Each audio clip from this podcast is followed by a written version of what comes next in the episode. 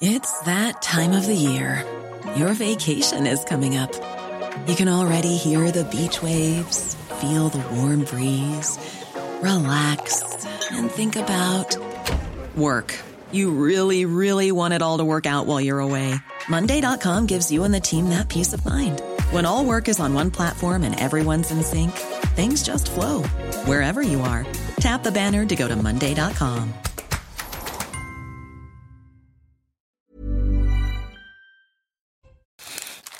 à l'info, bonsoir à tous. Le sommaire ce soir, nous nous arrêterons sur la lettre de l'avocat Thibault de Montbrial, lettre adressée au président de la République après l'affaire de Crépol. Il n'y a pas eu de révolte après Charlie Hebdo, il n'y a pas eu d'émeute après le 13 novembre, pas de manifestation après la mort du père Hamel, de Lola, d'Enzo, après les supplices de Samuel Paty ou de Dominique Bernard. Le moment arrive pourtant, chacun le sent bien, où le couvercle va sauter. La France est désormais au bord du gouffre.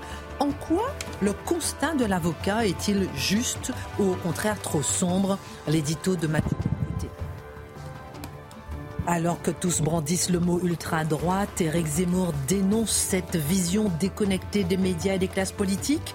En quoi ce mot ultra-droite, selon l'hebdomadaire L'Obs, participe-t-il à rendre respectable le Rassemblement national?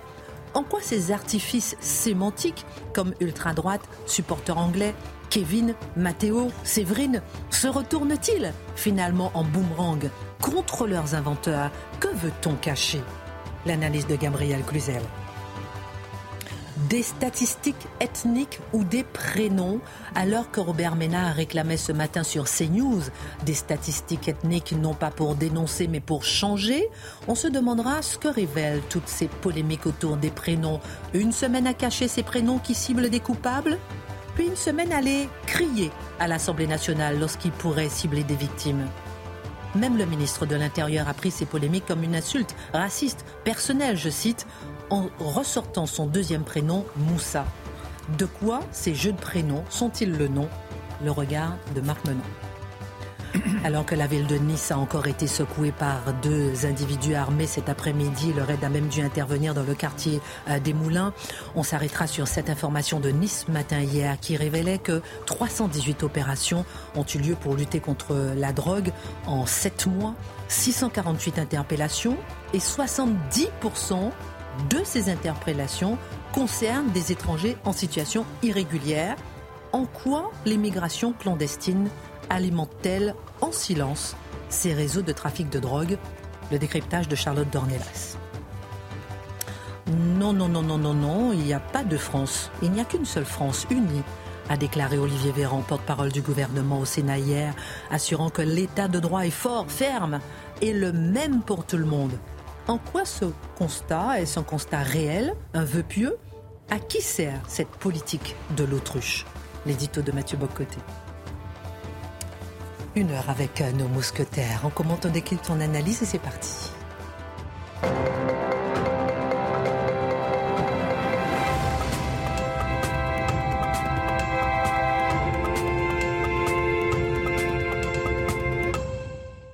D'abord, cette bonne nouvelle. Regardez l'émotion de la maman de Mia Chiem, 21 ans, libérée après 55 jours de captivité. Une émotion intense lorsqu'elle a appris la nouvelle. La jeune fille avait été capturée lors de la rêve partie du 7 octobre où il y a eu 364 morts.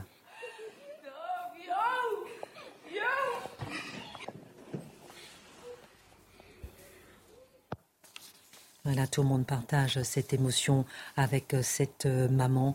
Et euh, bien sûr, on suivra le reste de l'actualité sur ces otages qui restent encore détenus entre les mains du Hamas. Parmi les bonnes nouvelles, aujourd'hui, c'est le dernier jour du mois de novembre. Comment allez-vous? Comme tous les derniers jours. J'ai emmené... mes petites décorations, ah, bah comme l'année dernière. Ah bah oui. chut, on a un peu d'avance. Normalement, c'est demain, le 1er décembre, mais j'ai comment J'ai emmené, là, j'ai, là, j'ai emmené. Et il est discret, Pépère. Hein non, c'est, c'est, Marc, c'est Marc Menon. Ici, c'est Charlotte. Et j'ai emmené regarder ça. Ça, c'est spécial dédicace pour la ville de Nantes. Spéciale dédicace pour la ville de Bordeaux. Spéciale dédicace euh, pour toutes ces villes qui, qui refusent, qui hésitent à fêter Noël alors que nous, on est dans la fête. Et regardez, il n'y a pas que nous. Il y a d'autres pays aussi. Regardez un peu les images qui ont déjà commencé. New York, ça y est, ils ont déjà commencé à, à, à, fêter Noël. Ici, euh, le sapin de Rockefeller Center. Puis vous allez voir euh, la place Puerta del Sol à Madrid, illuminée depuis le 23 novembre. Kiev, à côté de la cathédrale Sainte-Sophie, a été illuminée le 23 novembre. Regardez euh, pour la ville de Kiev également. J'attends l'image. On l'a vu, on l'a vu, ma Christine. Ah bon, d'accord, je n'ai pas regardé, pardon. Je ne vais pas assez vite. Pardon. Et regardez, il y avait aussi euh, euh, la place de, à Sydney et puis à Dubaï. Ça, c'était l'année dernière, à Dubaï. C'est intéressant puisqu'en 2022, ici, il y avait, et eh oui, un sapin à Dubaï. Alors on n'a pas encore peut-être le sapin de cette année, c'est peut-être un peu trop tôt, mais c'est intéressant de voir que partout euh, dans le monde, on célèbre Noël alors qu'à Nantes, on se pose des questions. Nantes a été obligé euh, jeudi d'enlever les décorations euh, d'une rue parce que les façades spéciales en lumière tamisée suscitaient un fort sentiment d'insécurité. Bordeaux et Europe Écologie Les Verts.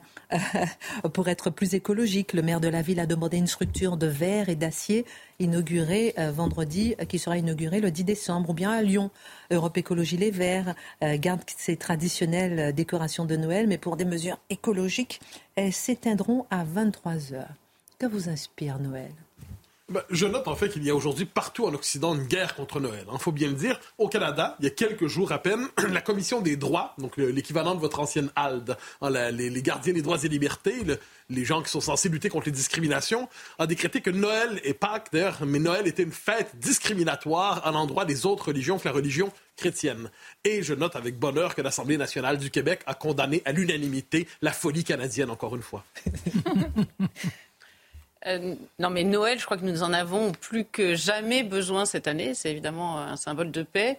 C'est vrai que c'est assez fou de voir que le sapin de Noël, le sapin de Noël traditionnel, qu'Elmoni aujourd'hui est peut-être mieux accepté à Dubaï euh, qu'à Nantes. J'ai appris que le sapin de Strasbourg avait été dégradé par des écologistes tout à l'heure. On avait renversé un pot de peinture sur ce magnifique sapin de Strasbourg. Moi, je conseille à tout le monde d'aller le voir. Il est splendide pourtant.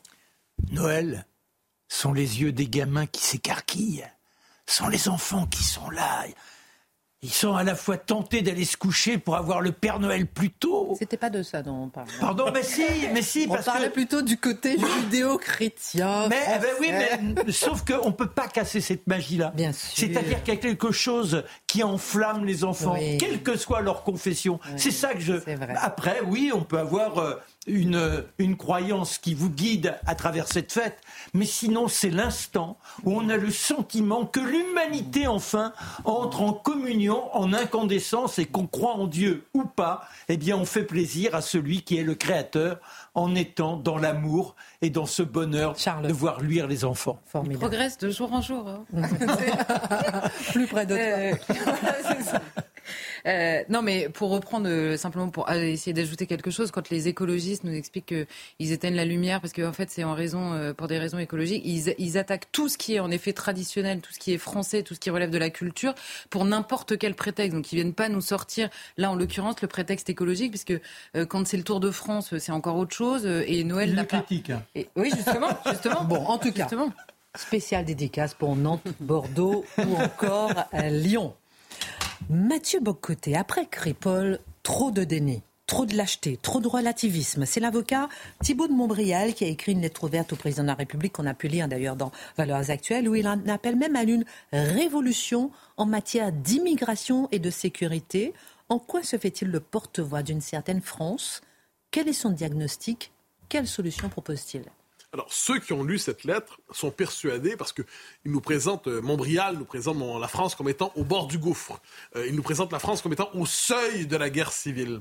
Euh, et ils ont dit, la plupart, ben, c'est une lettre très, très, très pessimiste. Lisant cela, moi, j'ai vu une lettre optimiste. Parce qu'il croit que nous ne sommes pas déjà au fond du gouffre et parce qu'il croit qu'il est encore possible de faire quelque chose. Ah, parce que j'entends, je, je, suis de son école là-dessus, mais j'entends plusieurs personnes qui ont présenté comme des patriotes dire c'est perdu. Maintenant, ce qu'on peut, peut faire, c'est le repli communautariste. Hein. Faire euh, des, des, finalement des villages, des régions qui seraient culturellement françaises, tout en sachant que l'ensemble de la France serait perdu. Une forme de réflexe survivaliste. On entend ça de plus en plus. Et Thibault de Montréal dit non, on peut gagner on peut gagner, il est possible de faire quelque chose. Donc, je vois cette lettre sous le signe de l'optimisme. Il croit à l'État, il croit à la possible victoire euh, du peuple français qui reprendrait en main son destin. Mais, à tout le moins, il faut voir quel est son diagnostic. Effectivement, vous l'avez dit, c'est une France qui serait au bord du gouffre, une France au seuil de la guerre civile, une France où l'insécurité frappe désormais toutes les régions, où il n'est plus possible d'être à l'abri nulle part, une France où l'exaspération est totale dans la Alors, ces propositions, il y en a trois grandes propositions programmatiques et deux propositions institutionnelles. Proposition 1, je cite des, passages Montréal, stopper immédiatement l'immigration incontrôlée par des mesures techniques rapides, puis en rendant la parole aux Français sur ce sujet régalien. Je décrypte la phrase. Stopper immédiatement. Ça veut donc dire que selon lui, il est possible de stopper immédiatement. Tous ceux qui nous disent, vous savez, c'est un mouvement immaîtrisable, incontrôlable, presque naturel, les flux migratoires sont inscrits dans la nature de l'histoire, vous ne pourrez rien faire. ça, c'est le discours généralement entendu. Au mieux, adaptez-vous. C'est le discours de nos élites. Montbrial dit, stoppez immédiatement. Et il ajoute des mesures techniques rapides. Donc, il nous, dit, les mesures, elles sont faciles d'accès. Si nous le voulons, il fait peser la volonté, il est possible de faire quelque chose. Il ajoute, faut-il le dire, que la loi, la loi immigration en ce moment n'est pas à la hauteur du, de l'enjeu. Deuxième proposition forte, là oui, il dit évidemment qu'il faut entraver l'islamisme, mais ça, on est tous d'accord, je crois. Mais à tout le moins, il prend la peine de le dire avec raison. Deuxième proposition forte, donner, et là c'est important, il va loin, donner à nos forces de sécurité le cadre pour reprendre en main les zones de non-droit, prévenir et, le cas échéant, réprimer de nouvelles émeutes. Donc, Montbrial légitime l'usage, un usage plus grand de la force, si nécessaire, pour rétablir l'ordre en France et, pas seulement rétablir l'ordre, mais reconquérir les territoires perdus ou les territoires gagnés par l'islamisme ou les dealers. Donc, il nous dit, ce sera nécessaire de faire preuve de force. Et il va jusqu'au bout de son idée. L'État doit assumer sa force légitime, je le cite toujours, en faisant appliquer la loi dans toute sa rigueur, Bien sûr, et après toutes ces années de faiblesse, les délinquants vont s'opposer. Il faudra tenir, soutenir les policiers et gendarmes engagés sur le terrain. Ce qu'il nous dit, c'est qu'il y aura une résistance, une résistance possiblement violente, potentiellement violente. Et ce qu'il nous dit, si je le comprends bien, c'est que l'État ne devra pas s'interdire la violence légitime pour reconquérir les quartiers, les territoires conquis par l'islamisme et le gangstérisme. J'espère ne pas mal le comprendre, mais je crois le comprendre adéquatement. Et troisième proposition, il dit qu'il faut renforcer l'autorité judiciaire. Et ça, il faut donc équiper la France d'un système de prison suffisant pour être capable qu'un système de prison à la hauteur, en fait, de la criminalité qui frappe ce pays, de l'insécurité qui frappe ce pays. Ça, ce sont ces grandes propositions auxquelles s'ajoutent deux réflexions institutionnelles. La première, sortir temporairement de Schengen et reprendre le contrôle des frontières, donc primat du national sur le système européiste, que je nommerais quant à moi l'empire européiste, mais bon, il n'est pas obligé de le dire comme ça. et j'ajoute, et là il y a une troisième, mais euh, ça c'est plus de la politique, suspendre les conventions avec les institutions supranationales qui nous limitent sur les sujets régaliens. Autrement dit, on nous dit sans arrêt l'engagement international de la France qui a été pris un jour sans qu'on soit vraiment au courant, sans que le peuple ne soit, convoqué pour le valider. Eh le droit international, qui est dans les faits souvent une fiction idéologique contraignante utilisée pour neutraliser la souveraineté des États, Montbrial dit primat du politique et ces conventions, si elles nous empêchent de mener la politique nécessaire, il nous faut les suspendre. Il ne dit pas je veux piétiner les droits. Il ne dit pas je veux piétiner les libertés. Il dit simplement je veux me délivrer de ces structures supranationales illégitimes, ce qu'on peut comprendre, qui empêchent la France d'agir selon son intérêt et selon les droits de ses citoyens. Ce n'est pas un détail. Mais à la fin, il dit, sur le plan diplomatique, instaurer une véritable politique d'autorité avec les pays d'immigration, notamment l'Algérie. Et là, on sait qu'Édouard Philippe et d'autres avaient des propositions en ce sens. Donc, on voit ce que nous dit Montréal. La France doit avoir une politique à la hauteur des enjeux présents. Voilà pourquoi il parle de révolution. Est-ce que cette révolution est nouvelle? C'est la bonne question. Hein. C'est-à-dire, le mot révolution sur les questions migratoires, on l'entend depuis longtemps. Je pense qu'il faut poser cette question à la hauteur de l'évolution de l'enjeu migratoire depuis les années 80. Et je me ferai pendant quelques instants historien de l'évolution de cet enjeu. Les années 80, quand on parle d'immigration en France, qu'est-ce que c'est? C'est l'enjeu des prophéties, excusez-moi, c'est l'époque des prophéties non entendues. Des gens dans l'espace public disent l'immigration massive va causer des problèmes majeurs en ce pays, des problèmes identitaires, culturels, de sécurité. Ils ne sont pas entendus et plus encore, ils sont diabolisés pour avoir dit cela. Donc, à l'époque, la politique migratoire à la hauteur de l'enjeu tel qu'il est compris par ceux qui comprennent, et quelques autres peut-être, c'est une politique pour empêcher que le pire n'advienne. C'est une politique de prévention. Donc, nous savons que ça arrive. Il faut avoir une politique à la hauteur de cet enjeu que nous redoutons. On leur dit, vous êtes fous, vous êtes d'extrême droite, c'est pas intelligent, c'est pas... Ne vous inquiétez pas. Donc, finalement, on décide d'envoyer au bang mental et médiatique ceux qui mettent en garde. Les années 90, c'est le début d'une prise de conscience. Mais une prise de conscience très minimale où on dit il suffirait de vouloir. Hein. Ça, s'il suffisait d'aimer, il suffirait de vouloir. Donc, qu'est-ce qu'on dit? dit, il faut assimiler. Là, tout le monde dit assimiler, il faut assimiler, mais on croit que la France est capable d'assimiler. Et là, on sort du chapeau à ce moment-là un mot qui était un peu oublié, c'est laïcité. La laïcité devient l'instrument, hein, euh, tout l'instrument qu'on qu'on peut utiliser en toutes circonstances pour relancer la machine à assimiler. Mais vous noterez que c'est aussi la période où l'assimilation vient à se réduire à la laïcité. L'assimilation, autrefois, c'était la culture, les mœurs, la littérature, la, la, nourriture, faites la liste. Et là, la laïcité, dans les années 90, devient le symbole de l'assimilation. Donc c'est beaucoup, mais c'est tout, finalement. Donc on sacrifie dans ces années une part importante de l'assimilation. Les années 2000, ce sont les années du déni absolu. Finalement, ça va bien finalement, ça va bien. C'est le, je c'est le traumatisme de, la, présence de Jean-Marie Le Pen au deuxième tour de présidentielle.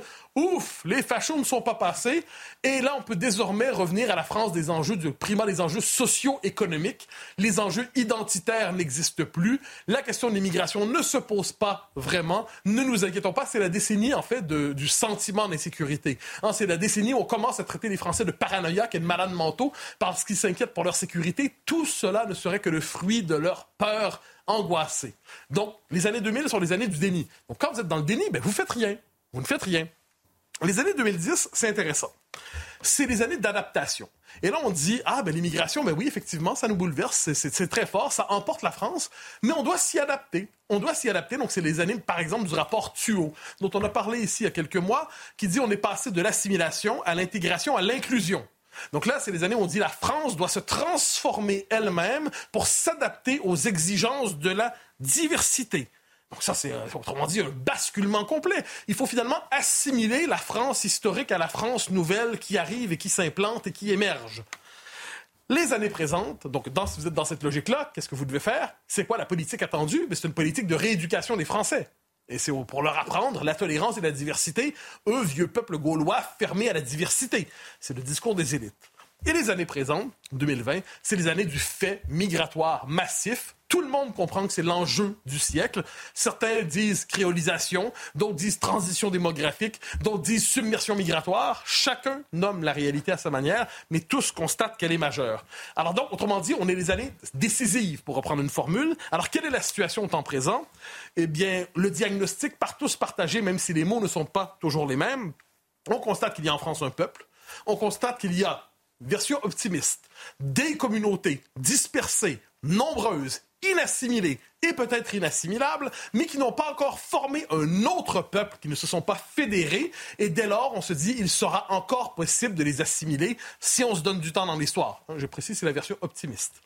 Et la version pessimiste, c'est tout simplement, il y a désormais deux peuples en France, on y reviendra, et ces deux peuples sont désormais en rivalité pour savoir lequel sera légitime. Il y a comme une partage, un partage territorial déjà présent. Donc c'est la, situation présente euh, à laquelle cherche à répondre Montréal.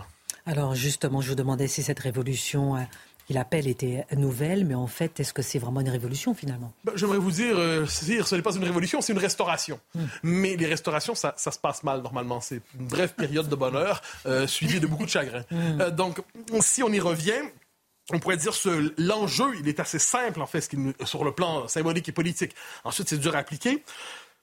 Est-ce que on pourrait dire, est-ce que c'est vraiment une révolution? C'est une restauration de l'État français, une restauration du pouvoir de l'État français de maîtriser l'immigration, et ainsi de suite. Donc, ce qu'il en appelle, finalement, c'est le retour à l'esprit de la Ve République. C'est le retour au primat du politique. C'est le retour au primat de la, nation sur l'Europe. C'est le primat du retour à la nation sur des identités dispersées.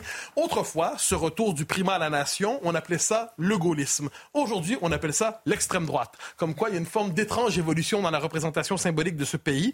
Je note une chose, tout simplement, cette reconstruction souhaitée par Montbrial mais imaginons qu'on applique son programme intégralement. Et puis en plus, on lui dit, va, va l'appliquer. Euh, parce qu'il euh, s'est déjà lancé en politique, il hein, ne faut pas l'oublier. Donc peut-être se dit-il qu'un jour viendra le temps de le faire par lui-même. Eh bien, ça ne se fera pas en 5 ans, ça ne se fera pas en 10 ans, ça ne se fera pas en 15 ans. On a détruit un pays en 40 ans. Ça va quand même prendre quelques quinquennats pour le reconstruire. Mais il faut toujours commencer à un certain moment donné. Pourquoi pas maintenant? Merci pour votre analyse, Mathieu Bocoté. Dans un instant, on verra ce qu'a dit Olivier Véran par rapport aux deux France dont on parle régulièrement. Il lui dit qu'il n'y a qu'une France unie. Est-ce que c'est la politique de l'autruche? On en parle dans un instant. Euh, avec vous, euh, Gabriel Cluzel. Un bisou à Guillaume Bigot. J'espère qu'il va bien. Il euh, faut qu'il revienne. Hein. Vous revenez quand vous voulez. Hein. Vous êtes parti en week-end prolongé. Oui, vous êtes parti en week-end prolongé. revenez quand vous voulez. Même si on adore Gabriel Cluzel. Gabriel, alors que tous brandissent le mot ultra-droite, Éric Zemmour, lui, dénonce cette vision déconnectée, lorsqu'on parle du mot ultra-droite, des médias et aussi des classes politiques. En quoi ce mot ultra-droite, euh, selon euh, l'hebdomadaire Lobs, participe à rendre respectable le Rassemblement national?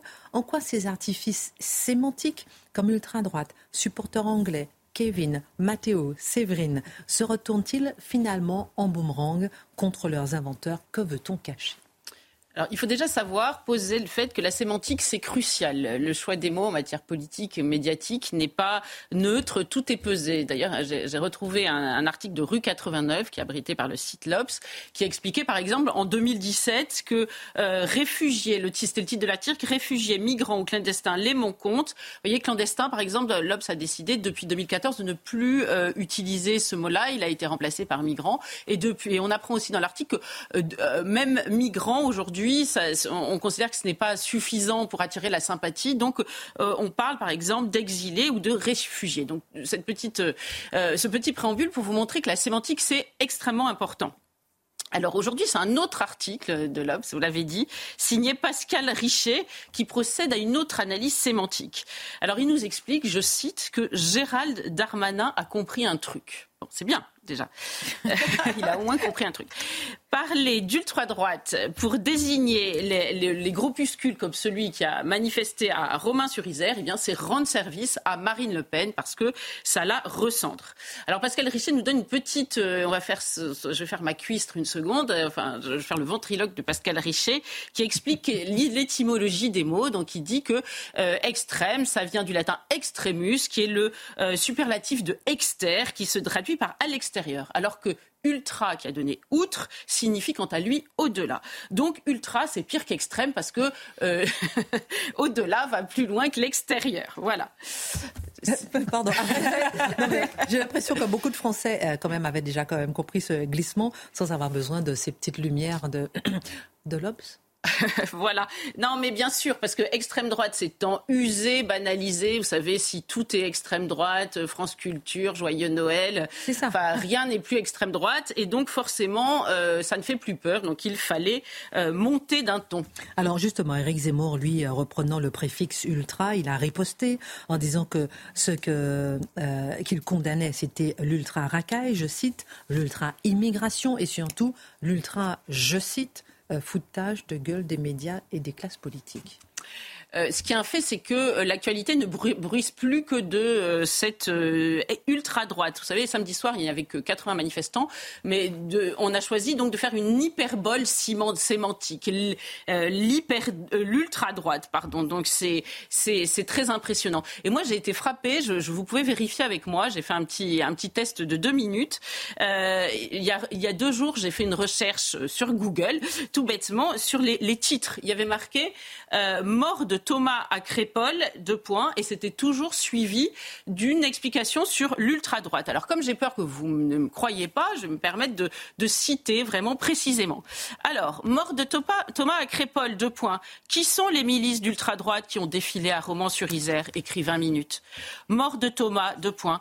Qui sont les militants d'ultra-droite qui se sont rassemblés à Romans-sur-Isère, en chérie RMC Mort de Thomas à. Descente de militants d'extrême droite. Alors là, c'est plus ultra-droite. Dans un quartier de Romans-sur-Isère. Titre Libération. Euh, mort de Thomas Crépol, Gud, Luminis, Division Martel, Argos. Qui sont les militants identitaires des groupes d'ultra-droite en France? Ça, c'est la dépêche. Mort de Thomas, deux points. Un nouveau groupe de militants d'ultra-droite à Romans-sur-Isère. Sainte interpellation, lit-on sur le site de France Bleu. Et ma recherche n'est vraiment pas exhaustive parce que j'y ai passé deux, minutes. Alors, j'ai quand même vérifié ce que voulait dire le signe euh, de ponctuation composé de deux points verticaux. Vous voyez? Eh ben, j'ai trouvé que dans Larousse, c'était censé introduire une explication, une énumération, ou encore sur le site Allo Prof, vous savez, qui sert beaucoup euh, pour les parents et les, élèves, eh bien, ces deux points signifient signifie établir un rapport de causalité. Donc finalement, à la fin de tout ça, on se demande si c'est pas euh, l'ultra-droite qui a tué euh, Thomas. C'est quand même une inversion du récit assez vertigineuse. Alors, mais finalement, Gérald Darmanin n'est pas convaincu de la pertinence de ce mot ultra-droite? Oui, finalement, euh, Gérald Darmanin a jugé que parler d'ultra-droite, c'était dédiaboliser euh, l'extrême droite. Et comme l'écrit Pascal Richer, il ne veut pas faire ce cadeau au RN. Alors pourtant, Gérald Darmanin, il n'est pas le dernier à avoir fourni la colle pour coller l'étiquette extrême droite sur le, dos du Rassemblement national. Mais maintenant que ça tend à ne plus être tellement le saut de l'infamie et plutôt à une, marque, une marque de fabrique presque respectable, euh, c'est embêtant, d'où le rétro-pédalage. Alors d'où euh, Pascal Richer tire cette déduction Eh bien, mardi matin sur France Inter, Gérald Darmanin a évité ce mot ultra-droite. Il a, il a prononcé qu'une seule fois. Il a préféré garder milice d'extrême droite.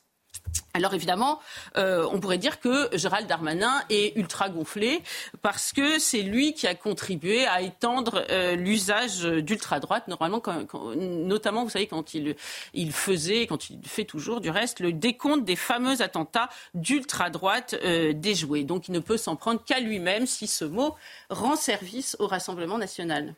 Euh, on va marquer une pause et on va voir un peu comment ce n'est pas la première fois en fait que Gérald Darmanin se prend un peu les pieds euh, dans le tapis euh, sémantique. On marque une pause, on revient tout de suite.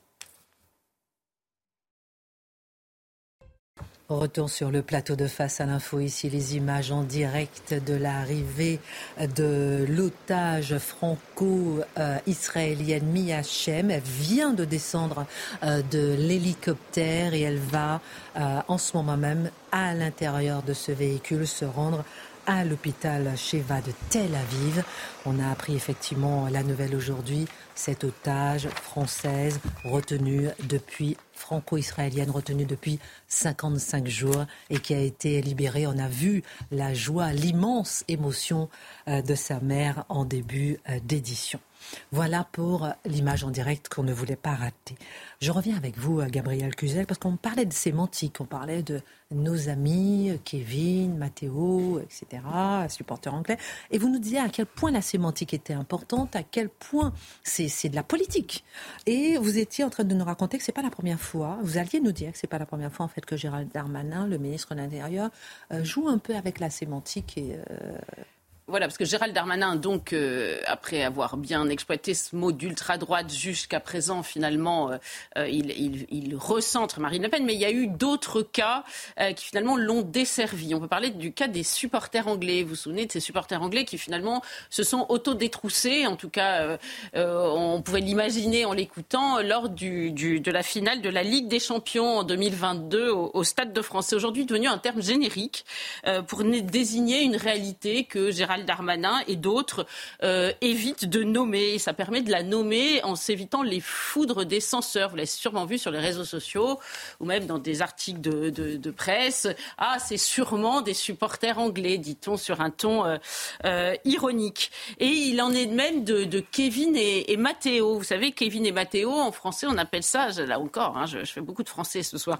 c'est une antonomase. C'est quand un nom propre remplace un nom commun. Vous savez, par exemple, Tertuf, Harpagon. Bah, Kevin et Matteo, c'est une antonomase à front renversé, parce que ça désigne en réalité euh, le, contraire de, de, la réalité. Il y a comme ça tout un petit euh, lexique qui s'est forgé et qui s'est retourné tel euh, Frankenstein contre son créateur. Aujourd'hui, quand on utilise le mot supporter anglais ou Kevin et Matteo, à la fois ça désigne une réalité que tout le monde comprend très bien, et en même temps, ça, ça, ça ironise et ça tourne en dérision le ministère, le ministre de l'Intérieur, qui n'a pas voulu reconnaître ces, ces, réalités.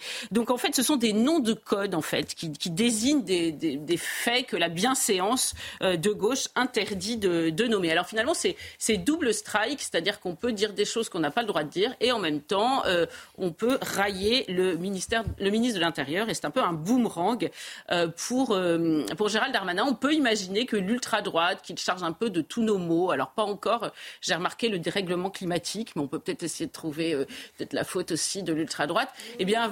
il y a un lien le réchauffement climatique et la suprématie blanche. Ah, d'accord. Ah, voilà. Bah, j'ai Mathieu Boccoté a déjà trouvé le lien. Euh, eh bien... On en avait parlé. Donc, euh, ce mot euh, d'ultra-droite, pense-t-on, peut rejoindre ce, petit lexique. Il a, il, a, il a toutes les qualités pour le, pour le faire. Vous avez oublié Séverine?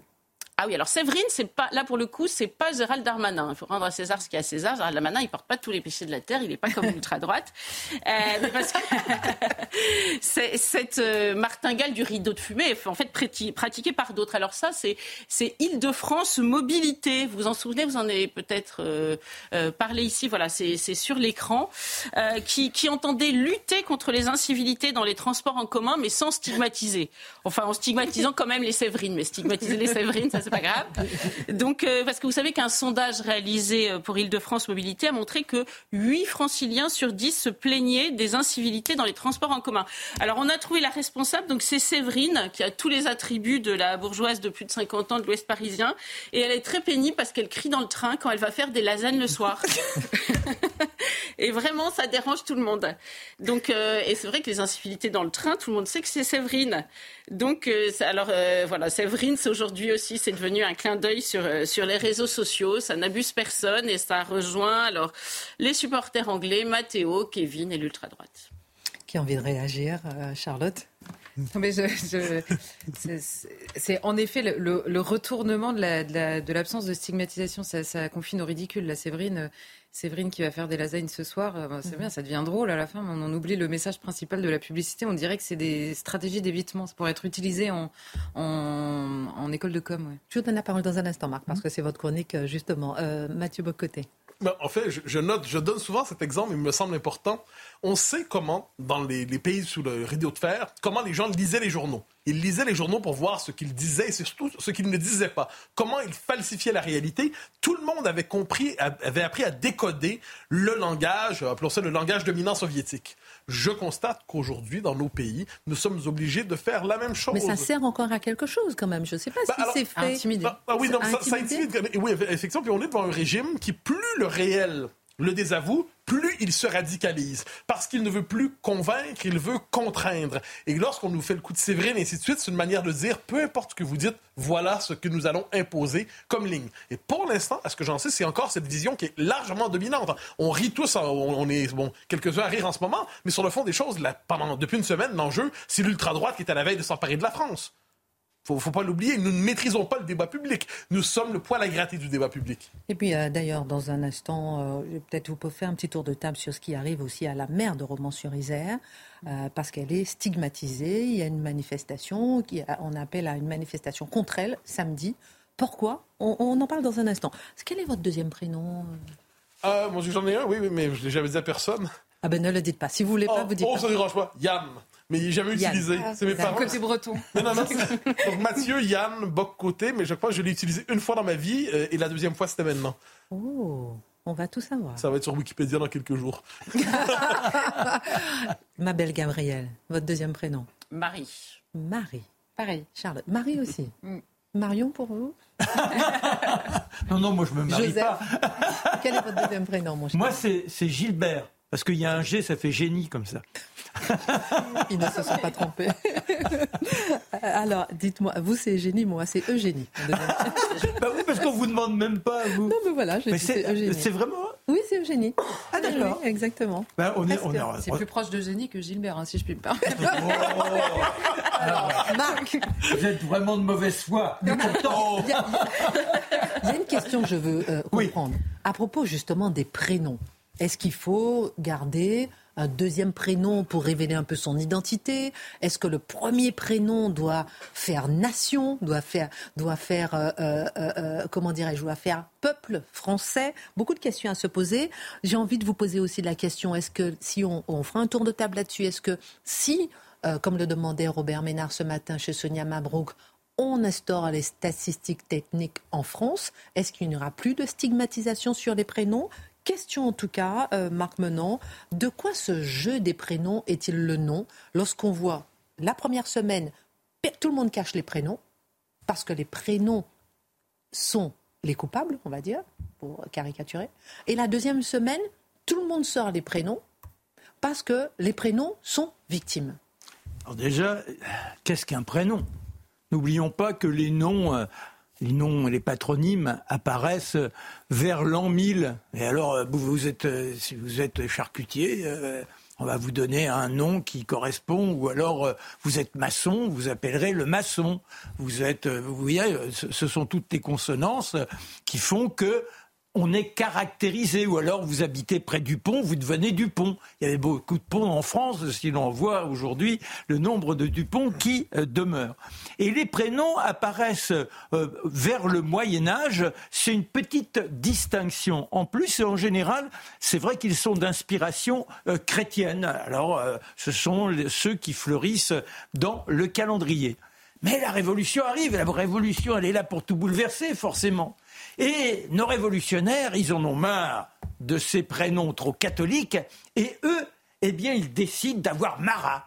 Ils, décident d'avoir Germinal. C'est-à-dire que soudain, ce sont les noms, les prénoms de la Nouvelle-France.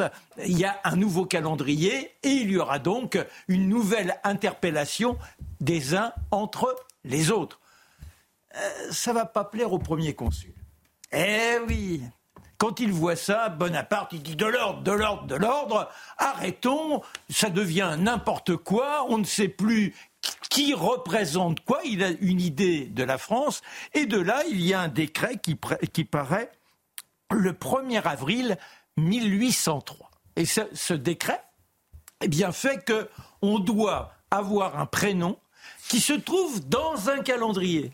Donc, soit le calendrier catholique, soit le calendrier républicain, soit éventuellement un prénom qui fasse une évocation d'un personnage ayant marqué l'histoire. Par exemple, César, il n'y a pas de Saint César. En revanche, César, ça reste toujours un personnage qui fleurit ici et là dans les foyers français. Voilà comment donc on a cette idée d'un prénom qui caractérise les Français. Mais vous voyez qu'on on est dans quelque chose de relativement large, contrairement à ce que nous dit Éric Zemmour, qui voudrait revenir uniquement à la caractérisation chrétienne. C'est pas ce que voulait Bonaparte. Et puis après, il y a les lois qui vont changer en, 1800, en 1993, où là, carrément, on fait ce que l'on veut. Et c'est l'officier d'état civil qui estime si votre fantaisie, par exemple, il y a une personne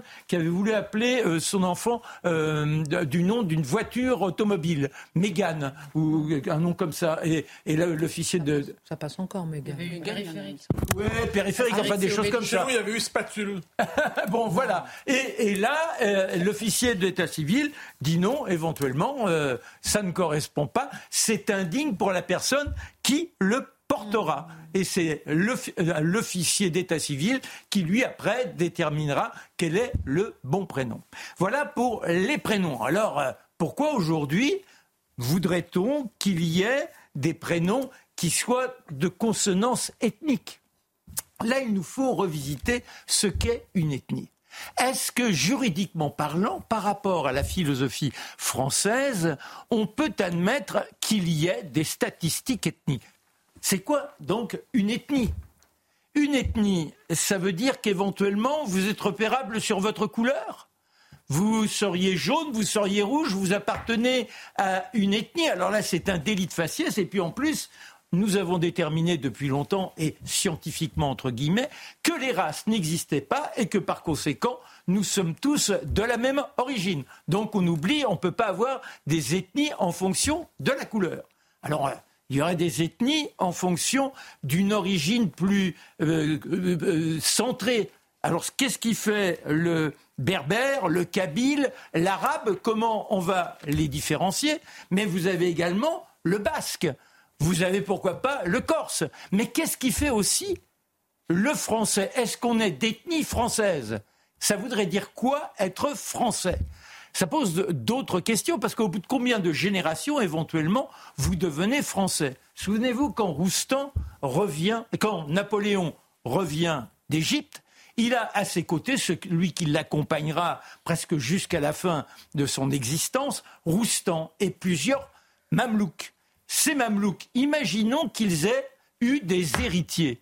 Aujourd'hui, est-ce qu'ils sont français ou est-ce qu'il faudrait les assigner à une ethnie, euh, l'ethnie mamelouk Vous voyez que les choses sont quand même extrêmement compliquées. Alors ça nous, ça nous conduit à ce qui se passe aujourd'hui dans les quartiers. Et là, c'est le communautarisme. Donc il faudrait plus éventuellement avoir non pas une statistique ethnique, mais une statistique identitaire. C'est quoi une statistique identitaire? Ben, C'est éventuellement refuser de vivre selon les normes de la République, selon les normes de la laïcité, et se revendiquer non pas citoyen, mais éventuellement musulman. Et à partir de là, eh bien, plutôt que d'être dans l'assimilation, où vous cherchez eh à vous dire qu'effectivement, vous appelleriez plutôt Dominique que Mohamed. Et d'où euh, M. Darmanin ce matin qui dit Moi, mon deuxième prénom, c'est Moussa. Est-ce que les choses sont plus compliquées que ça? Par exemple, on a eu un président de la République qui s'appelait Sadi Carnot. Et Sadi Carnot, parce que Sadi, c'était son grand-père, Lazare Carnot, qui adorait, et ça s'est retransmis dans la famille, qui adorait le poète qui s'appelait Sadi. Et lui, son véritable prénom, c'est Marie-François. Et pour autant, il choisit de s'appeler Sadi jusqu'à l'afficher au sommet de la République. Donc, il inverse les principes. Mais dans tout ça, la question à se poser, c'est comment encourage-t-on ce principe identitaire? Comment encourage-t-on Eh le fait que des gens s'affichent non pas en tant que citoyen, mais derrière une étiquette, une culture, et que par conséquent, ils se votent la rupture et ne veulent plus être dans la citoyenneté. Donc il nous faut, et là on revient à M. Thibault de Montbrial. Moralité. Bah, moralité, comment assimiler? Il nous est temps maintenant de faire en sorte que les uns et les autres puissent changer. Parce que imaginez que demain, euh, ceux qui aujourd'hui s'appellent Mohamed, Mouloud, euh, Rachid, ils s'appellent Robert, Dédé, etc. Ça ne va pas changer le fait qu'ils ne se sentiront pas français. Et, et, d'autant plus, si vous permettez, qu'il y en a beaucoup qui s'appellent Mohamed, Rachid, Mouloud, euh, qui, qui ne sont pas du tout justement dans cette, dans cette rupture avec la France, qui sont, par exemple, il y a beaucoup de Berbères qui ont aussi ce prénom-là. C'est ce que je vous disais. Voilà. D'où l'impossibilité de faire des statistiques statistiques ethniques qui ne voudraient rien dire. Alors justement, un tour de table par rapport aux statistiques ethniques. Charlotte Dorléas, qu'est-ce que vous pensez du fait que, comme disait euh, Robert Ménard ce matin, est-ce que Regardons par exemple les pays où il y a des statistiques ethniques en Europe. Il disait euh, ce matin qu'il y en avait 22 pays, c'était mm. en 2008. Aujourd'hui, moi, on a cherché un peu, on a vu Grande-Bretagne, Pays-Bas, la Grèce, la Roumanie, la Pologne, République tchèque, Slovaquie, la Suède. Euh, est-ce que si en France, on va vers les statistiques ethniques, ça pourrait réduire ou au contraire peut-être stigmatiser, je ne sais pas euh, bah, en tout cas, ça pourrait objectiver euh, cette question-là, puisqu'il y a aujourd'hui, en fait, le, comment dire, la question qui se pose aujourd'hui, pourquoi à chaque fois que les statistiques ethniques reviennent dans le débat, c'est sur cette question du lien mm. euh, potentiel entre immigration et délinquance. C'est tout le temps pour ce sujet-là qu'on se repose la question et on, ne se pose jamais la question des statistiques ethniques pour des raisons euh, positives entre guillemets. C'est pour objectiver cette question-là sur les générations précédentes. Vous savez sur cette question de la désassimilation de la troisième génération qui est parfois moins assimilée à la France, moins respectueuse et même moins aimante vis-à-vis de la France alors qu'elle y est née que la première génération. Donc c'est cette question-là en réalité qu'on voudrait euh, euh, objectiver et que nous n'arrivons pas euh, à, regarder en face. Et d'ailleurs, c'est exactement l'histoire de ces prénoms à Crépole, puisque en l'occurrence, la, plupart d'entre eux sont nés en France de nationalité française. Donc on voit bien que c'est autre chose qu'on a envie de nommer et qu'on n'arrive pas à nommer évidemment par la nationalité, puisque, puisque cette donnée y échappe. Qu'est-ce qui permettrait de sortir justement de ce déni, selon vous, Mathieu Bocoté, des statistiques ethniques Faut-il des statistiques? Ah, Moi, je n'ai pas d'opposition de principe si nos sociétés sont complexes, un instrument de connaissance supplémentaire de la société et, euh, et surtout vu le déni aujourd'hui qui entoure ça devant la nationalité strictement administrative, si elles sont nécessaires pour mieux gérer la société. Bon. Ensuite, il faut simplement faire un bon usage. Parce que quand on regarde, par exemple, les statistiques ethniques aux États-Unis, il y a quelquefois un effet d'agrégation un peu étrange. Donc, vous avez, par exemple, des Salvadoriens, des Mexicains, des gens du Honduras, des Chiliens, et tout ça deviennent latinos. Or, quoi qu'on en dise, il y a des cultures nationales suffisamment différentes entre un pays et l'autre pour que si vous créez la catégorie latinos, ça vous en dit moins sur la réalité que vous ne le croyez. Donc, c'est pour ça qu'il y a un bon usage à en faire, mais il faut éviter de faire des catégories qui, finalement, créent de nouvelles supra-ethnies, appelons ça comme mm. ça, les browns aux États-Unis. C'est quand même bizarre. Ils ont inventé la couleur de peau brun. Euh, c'est, me semble-t-il qu'ils auraient dû être capables de nommer les choses autrement. Mm. Euh, moi, ce qui m'inquiète, c'est que je constate que les pays qui, euh, qui font des statistiques ethniques n'ont pas résolu leurs problèmes pour autant, par exemple le Royaume-Uni. Euh, mais mm. je, crois que tout simplement, en fait, on, se lance de, pour demander cette usine à gaz dont Charlotte a raison de dire qu'elle objectiverait la situation, simplement pour savoir ce que l'on n'a pas le droit de, de, savoir, c'est-à-dire on n'a pas le droit de faire l'étiologie pour savoir si les populations immigrées s'assimilent au bout de 1, 2, 3, 4 générations. et, ça, on a le droit de se poser la question et de le savoir. Alors s'il faut passer par des statistiques ethniques, passons par des statistiques ethniques. Mais, on devrait ne pas être obligé d'utiliser des grands mots ainsi. C'est pas ça qui permettra cette assimilation. C'est-à-dire à la troisième génération, ils sont moins assimilés que les premiers. Euh, laissez-moi finir. Donc aujourd'hui, le grand drame, c'est que l'on a des gens que l'on met dans des quartiers. Ces gens sont enfermés sur eux-mêmes et il y a un phénomène de contagion aussi bien sur le fait de, de de, se choisir comme identité une religion. Et également si vous, si vous décidez de vous appeler Jean-Pierre, on va dire mais t'es un traître, tu vas t'appeler Mohamed. C'est-à-dire que vous voyez, vous pouvez pas, vous pouvez pas, vous pouvez pas vous assimiler parce qu'on les enferme, on les met en dehors. Non, mais on a un besoin urgent de... savoir si euh, les immigrés s'assimilent dans notre pays, parce que quand euh, Gérald Darmanin, par exemple, beaucoup s'assimilent, on les, on les bah, elle dit ah bah oui, mais c'est bon, ils sont français n'en parlons plus. Non, parce que euh, si étant français, ils ne se sentent pas français alors qu'ils devraient l'être depuis trois ou quatre générations, c'est encore plus grave que s'ils sont arrivés de la veille. Donc on a le droit de savoir, appelons ça, je sais pas, statistique ethnique ou autrement, mais on a le droit de savoir si sur une, deux, trois, quatre générations, les immigrés s'assimilent ou pas. En, une phrase, je pense que ceux qui s'y opposent surtout, ils s'y opposent moins pour des raisons de principe qu'ils ont peur de ce qu'on y apprendrait. Ils ont terriblement peur de ce que révéleraient de telles statistiques et dès lors, ils les refusent non pas par principe, c'est-à-dire le principe républicain, mm. ils les refusent par peur, c'est-à-dire voilà ce que ça pourrait nous apprendre sur une France encore plus désagrégée qu'on ne le croit. Merci beaucoup. Euh, on apprend euh, que le deuxième prénom de Guillaume Bigot, euh, c'est Clément euh, ou Adrien. Il, sait pas, il, a, il, a cinq, il a cinq, il a cinq prénoms. rapidement, avant votre chronique, Charlotte, j'aimerais quand même vous faire réagir sur la mère de Romans-sur-Isère, Marie-Hélène Torval. Elle avait dénoncé la culture de la délinquance. il y a un appel qui a été diffusé sur les réseaux sociaux, rédigé ainsi. Suite aux récentes prises de position de Madame Le de nature à stigmatiser les habitants du quartier de la Monnaie, mais aussi à ne pas condamner ouvertement la venue de la ministre d'ultra-droite pour se faire justice. Il faut manifester samedi 2 euh, décembre à 13h. Il accuse de faire un amalgame entre jeunes Français d'origine étrangère, islam, et jeunes des quartiers. Ne laissons pas, Madame la maire, profiter de manière cynique de ce drame pour durcir sa politique qui a déjà montré ses limites. Bah, premièrement, il y a des fautes dans le truc. Hein. Si hmm. je peux me permettre, il aurait pu quand même prendre la peine de rédiger correctement leur, leur, communiqué. Euh, en, ce que le côté prof de français. Euh, ensuite, ensuite euh, je serais savoir, est-ce que ces gens sont représentatifs du quartier hmm. ou est-ce qu'ils sont finalement les porte-parole de ceux qui sont dénoncés par Madame la maire? Et dans les circonstances, dit, dans son cas, je crois qu'elle a désormais est en droit de se sentir inquiète parce qu'on sent il y a une menace sous, sous-jacente à travers cela. Je redoute que dans quelques semaines, elle doit vivre de manière euh, en sécurité, en fait, sous protection policière. Charlotte, c'est vous qui m'avez envoyé d'ailleurs ce, que vous avez découvert. Mais oui, parce que moi, la première question que je me suis posée, en effet, c'est de me dire qui sont ces habitants qui appellent à manifester. Parce que si ce sont des habitants du quartier de la Monnaie qui est déjà mis en coupe réglée, et là, c'est le maire qui le dit, ce sont les notes de police qui le disent, c'est la préfecture qui le dit, et cet été, on a vu des règlements de compte jusqu'à l'intérieur de ce quartier-là. Donc si ce sont les mêmes habitants qui pourrissent la vie des habitants de la Monnaie, qui appellent à manifester contre le maire, qui essayent de sortir ces habitants de leur euh, situation, bon, voilà. Euh, Charlotte, on va s'arrêter à ce qui, se, passe à Nice. Aujourd'hui, la CRS 8 a à nouveau été envoyée dans le quartier de Nice. Euh, cette fois-ci, il s'agit encore du trafic de drogue. On a appris dans Nice matin hier que 70% des personnes interpellées pendant ces sept derniers mois impliquées dans le trafic de drogue sont en situation irrégulière sur le territoire. Personne n'en parle.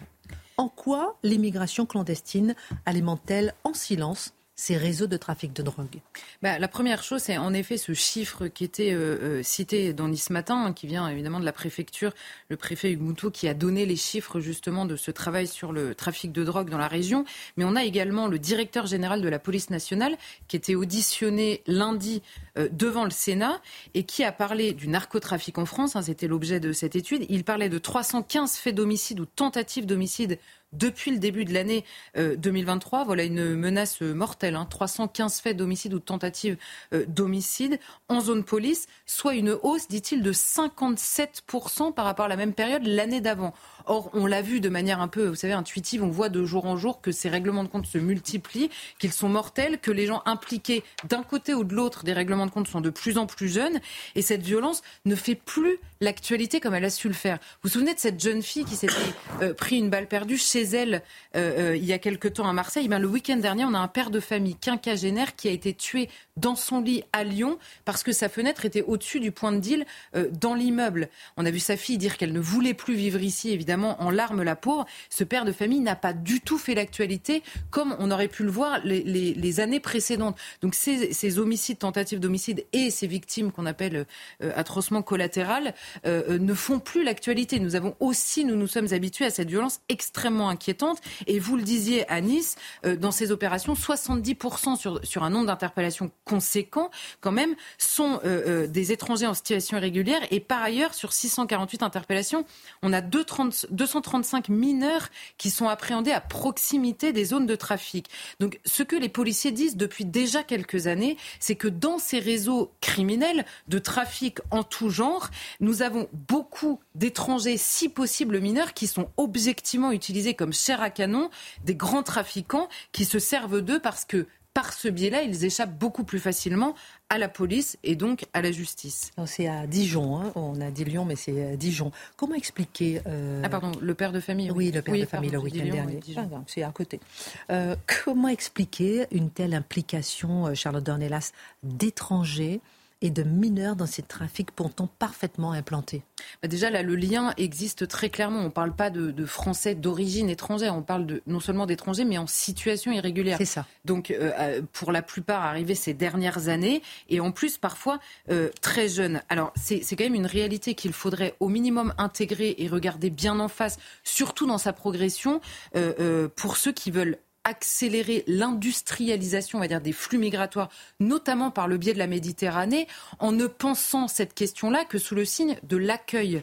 Il faut évidemment, je pense qu'il y a une chose sur laquelle on s'entendra tous, enfin sauf quelques-uns euh, qui préfèrent travailler de près ou de loin avec eux, mais on s'entendra tous sur le fait que les passeurs se criminalisent, mais à, échelle euh, vraiment énorme ces dernières années, qu'ils travaillent directement avec des trafiquants à qui ils livrent en quelque sorte, et parfois de la marchandise humaine, parce que je veux bien qu'on contre l'esclavage qui est aboli depuis euh, quand même quelques années maintenant, mais ce serait bien de voir celui qui existe aujourd'hui. Or, c'est littéralement ce dont on parle. Et l'organisation de ces réseaux de passeurs relève franchement de la reconstitution d'une route d'esclavagisme pur. Mais vraiment, alors évidemment, il n'y a pas que ça euh, euh, qui se passe, on va dire, ou qui passe par le biais de la Méditerranée, mais il y a ça aussi. Et pourquoi on trouve ces étrangers, pour revenir à votre question, et si possible mineurs, pour les mineurs, ça peut être un arrangement dès le départ, dès le départ de l'autre rive de la Méditerranée. On a vu plusieurs fois des témoignages, notamment de ceux qui sont chargés de les accompagner euh, à l'aide sociale à l'enfance aujourd'hui, dire ils partent, la traversée est moins chère pour eux parce que les trafiquants leur expliquent qu'ils rendront quelques services pour rembourser leur traversée ensuite arrivés en France. Ils sont pris pieds et poings liés par des réseaux excessivement violents et n'importe quelle tentative de fuite de ces réseaux équivaut à se mettre en danger, parfois même en danger de mort. Donc je ne vois pas très bien à quel moment la nouvelle vie euh, est aussi formidable euh, que certains euh, le laissent paraître. Par ailleurs, les opérations sur les points d'île dont on parle ces derniers mois, on va dire, les opérations, vous savez, très régulières sur les points d'île, elles ont l'avantage indiscutable de soulager la population locale. Quand vous débloquez un point de deal en bas d'un immeuble, euh, les habitants de l'immeuble sont évidemment contents. Simplement, les têtes de réseau échappent évidemment à euh, ce, harcèlement, on va dire, des points de deal sur le terrain. Ils ne sont évidemment jamais sur le terrain. Et ça, c'est la police judiciaire qui s'en charge à partir de ce qui est récupéré sur le terrain. Donc, les vrais organisateurs de ce trafic, qui ont un seul intérêt dans leur, euh, dans leur trafic, évidemment, ça n'est que l'argent.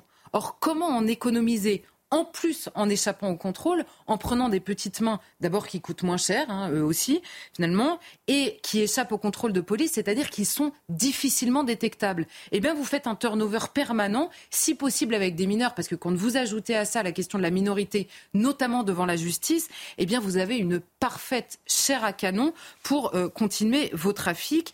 Et euh, le, comment dire, on trouve aujourd'hui, je, pense qu'il faut quand même regarder les choses en face, dans les, dans les, dans les règlements compte pardon, on trouve des gamins de 15 ans des deux côtés de la Kalachnikov. Des gamins de 15 ans qui sont parfois et de plus en plus, en effet, eux-mêmes, alors pas en situation irrégulière, puisque étant mineurs, on ne peut pas dire en situation irrégulière, ils sont mineurs euh, non accompagnés, mais qui arrivent par le même biais.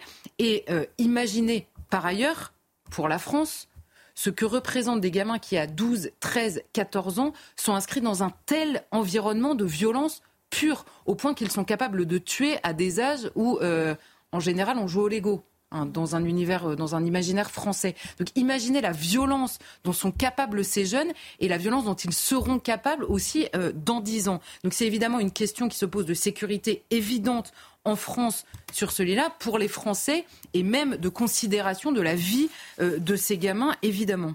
Vous parlez de considération de la vie de ces gamins et vous avez parlé d'esclavage moderne. Est-ce que c'est pas quand même un peu fort, peut-être, le mot esclavage moderne? Ben, on, a, on a des mineurs dont on sait qu'ils sont récupérés par les passeurs, pris en charge par les passeurs et livrés euh, à des trafiquants, aux trafiquants de la drogue, notamment, c'est vrai, euh, à Marseille de plus en plus. Ils sont livrés comme tels aux trafiquants pour faire les petites mains dans le réseau, pour aller euh, souffler, comme on dit, récupérer la drogue ou aller tuer directement dans les règlements de compte. On trouve des gamins de plus en plus jeunes et en situation, enfin euh, euh, des mineurs non accompagnés, comme on dit, le tout avec menace de mort s'ils tentent de fuir ou de ne pas rembourser le réseau. Moi, je ne sais pas, j'ai pas l'impression que le mot esclave soit trop fort dans la manière dont ils sont considérés par les réseaux eux-mêmes.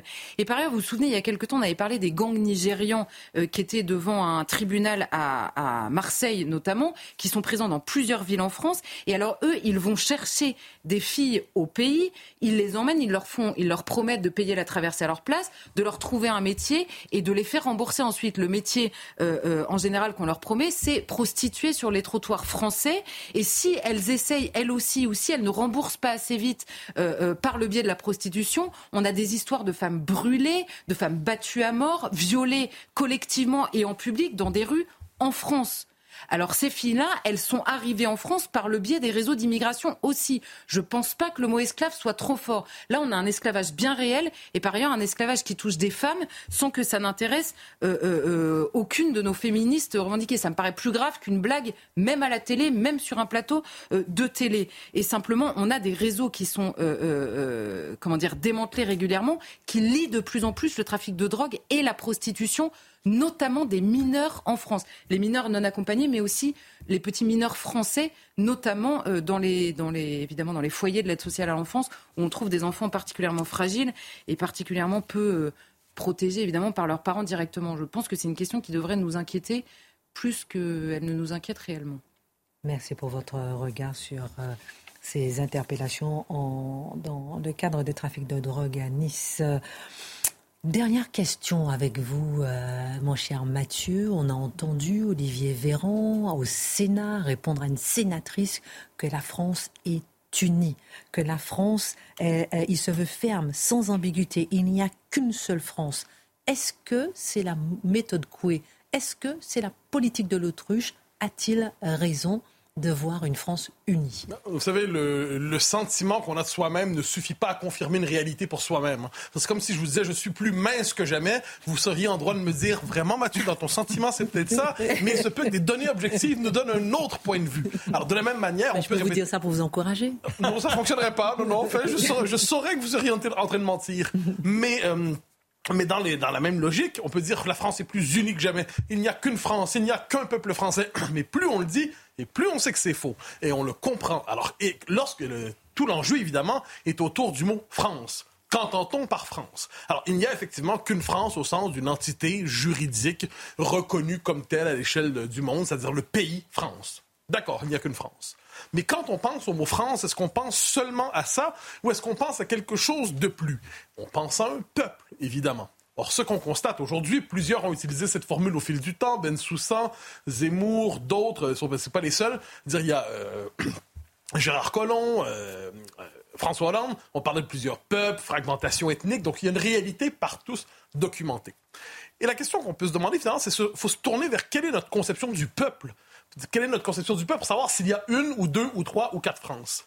Et de ce point de vue, je propose qu'on se tourne vers une figure qui fera consensus, je crois, qui est le fondateur de la Ve République, le général de Gaulle, qui, à ce que j'en sais, n'est pas une figure infréquentable. Donc on va voir quelle est la conception du peuple du général de Gaulle par trois ou quatre de ses déclarations les plus fortes qui témoignent de son état d'esprit. De Gaulle dit par exemple, on le sait très bien, lorsqu'il explique pourquoi il est favorable notamment à l'indépendance de l'Algérie, il dit, il voit venir les vagues démographiques, il dit je ne veux pas que colomber les deux églises deviennent colomber les deux mosquées. C'est une de ses formules, hein. c'est le général de Gaulle, c'est pas moi. Qu'est-ce qu'il dit par là? C'est que si la France changeait de non seulement de religion, mais de paysage religieux, la France ne serait plus la France. Déclaration 1. Déclaration 2, on connaît très bien sa phrase sur le mélange des Européens et des populations du Maghreb en disant ils vont finir par se séparer inévitablement. C'est comme l'huile et le vinaigre, tôt ou tard, ça finit par se séparer inévitablement. Il y a une troisième déclaration qui vous faites traverser l'Atlantique un instant, vous allez voir pourquoi. En 1967, de passage au Québec, parlant des Québécois, il dit Vous êtes français plus que jamais, malgré le fait que la France n'était plus chez nous depuis 250 ans quand même. Et il disait Les Québécois sont plus français que jamais. Vous êtes des Français du Canada. Donc pour De Gaulle, même si nous n'étions pas sous la République, même si nous n'étions pas sous souveraineté française depuis 250 ans, il n'en demeure 200 ans à ce moment-là, il n'en demeure pas moins que pour lui, les Québécois étaient encore des Français. Donc c'est une conception de la nation qui est assez éloignée de la mythologie républicaine. On est davantage dans la culture, dans l'identité, dans l'identité profonde d'un peuple et dans les mémoires de guerre et dans les mémoires d'espoir. Il parle sans cesse de la France qui vient du fond des âges. Alors si on comprend que c'est ça l'identité française d'une manière ou de l'autre, on doit constater qu'il y a deux entités. Il y a le peuple français au sens historique, il y a une population française au sens large, euh, issue de l'immigration massive. Et tout l'enjeu dans les circonstances est probablement de faire en sorte que la population française se joigne au fil du temps au peuple français, mais ça on appelle ça le travail de l'assimilation. On appelait ça autrefois l'assimilation, 10 secondes pour répondre, mais alors euh, dire cela, est-ce que c'est pas consentir à la partition? Oui, mais consentir effectivement, distinguer peuple et population, certains diront vous consentez à la partition. Moi, je dirais qu'il n'y a de politique qui tienne que par les réalités. Or, si vous décidez de, si vous réduisez la définition de la France à une pure administration, un pur droit et des prestations sociales, bien évidemment, on va quand même pas se gêner. Mais si ce n'est que ça, la France, alors ça ne veut plus rien dire. La France, finalement, c'est rien d'autre. C'est comme la Suède, c'est la Suisse, c'est la Nouvelle-Zélande et tout ça. Retrouver le peuple français. On a pendant très longtemps, on a su qui était ce peuple français. On savait le reconnaître. Le général de Gaulle savait le reconnaître. Aujourd'hui, on le sait, c'est une autre idée d'extrême droite. Merci Mathieu, merci Gabriel, Charlotte, Marc, spécial dédicace. Faites vos sapins, hashtag face à l'info, envoyez-nous les photos. Excellente suite de programme Pascal Pro, tout de suite pour l'heure des Pro 2.